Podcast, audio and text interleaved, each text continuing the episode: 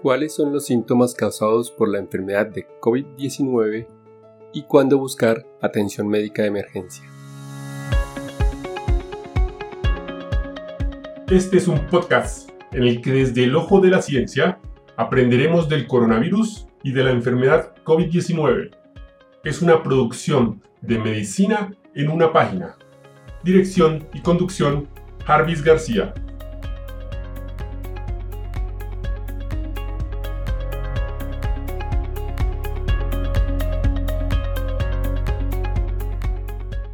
Los signos y los síntomas de la enfermedad por coronavirus COVID-19 pueden aparecer entre los 2 y 14 días después de la exposición al virus. Este periodo entre la exposición y antes de la aparición de los síntomas se llama periodo de incubación. Los signos y síntomas más comunes pueden incluir fiebre, tos, cansancio. Los primeros síntomas de COVID-19 pueden incluir pérdida del gusto o del olfato. Otros síntomas, falta de aire o dificultad para respirar, dolores en los músculos, escalofríos, dolor de garganta, goteo de nariz, dolor de cabeza, dolor en el pecho. Se han reportado otros síntomas menos comunes, como la erupción de la piel, náuseas, vómito y diarrea. Los niños presentan síntomas similares a los de los adultos y generalmente tiene una enfermedad leve. La gravedad de los síntomas de la enfermedad COVID-19 pueden ser de muy leve a extrema. Algunas personas pueden tener solo unos pocos síntomas y otras quizá no tengan ninguno.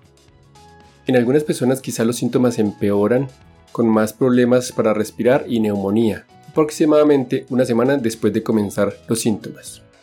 Los adultos mayores corren un mayor riesgo de enfermarse de más gravedad con la COVID-19 y el riesgo aumenta con la edad.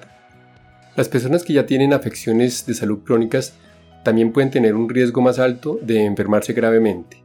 Las afecciones de salud graves que aumentan el riesgo de enfermarse de gravedad con la COVID-19 incluyen enfermedades cardíacas graves como insuficiencia cardíaca, enfermedades de las arterias coronarias o miocardiopatías, cáncer, enfermedad pulmonar obstructiva crónica, diabetes mellitus tipo 2, obesidad grave, enfermedad renal crónica, enfermedad de células falciformes, sistema inmunitario debilitado por trasplante de órganos sólidos. El riesgo de una enfermedad más grave puede verse aumentado por otras afecciones como asma, enfermedad hepática, enfermedades pulmonares crónicas como fibrosis quística, afecciones del cerebro y del sistema nervioso, sistema inmunitario debilitado por trasplante de médula ósea, VIH o algunos medicamentos, diabetes tipo 1, presión arterial alta. Estas listas no incluyen todos los síntomas y todas las afecciones de salud susceptibles a complicarse. Este podcast continuará actualizando esta lista a medida que aprendamos más sobre el COVID-19. ¿Cuándo buscar atención médica de emergencia por enfermedad COVID-19?